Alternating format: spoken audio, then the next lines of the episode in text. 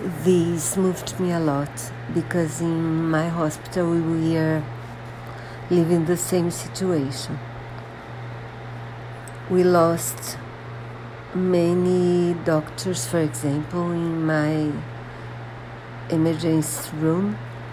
We lost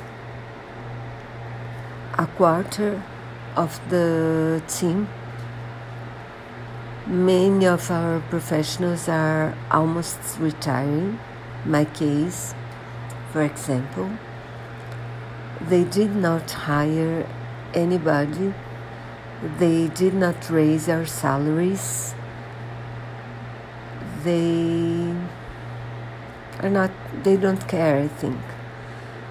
What they are doing to fix the situation of lack of personnel.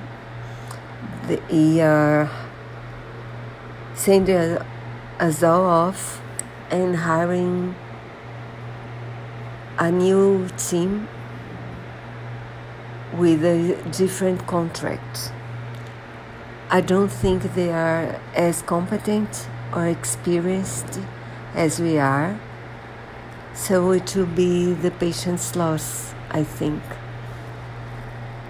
I do think it's worth listening to. It, uh, it talks about, they talk about the situation of nurses in the US. How are they dealing with it? Very sad, very moving also.